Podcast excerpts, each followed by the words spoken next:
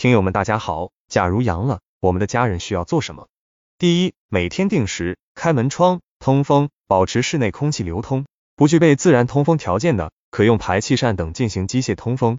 第二，做好卫生间、浴室等共享区域的通风和消毒。准备食物、饭前便后摘戴口罩等，应当洗手或者手消毒。第三，咳嗽或打喷嚏时，用纸巾遮盖口鼻，或用手肘内侧遮挡口鼻，将用过的纸巾丢至垃圾桶。不与家庭内其他成员共用生活用品，餐具使用后应当清洗和消毒。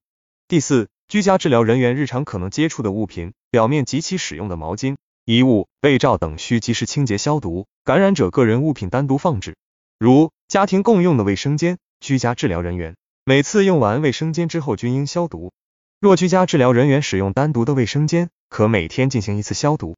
第五，用过的纸巾、口罩、一次性手套以及其他生活垃圾装入塑料袋，放置到专用垃圾桶。被唾液、痰液等污染的物品随时消毒。最后，我们要做好个人健康的第一责任人，始终保持镇定，保持冷静，做好个人防护，适量备药，以积极健康的心态面对工作和生活。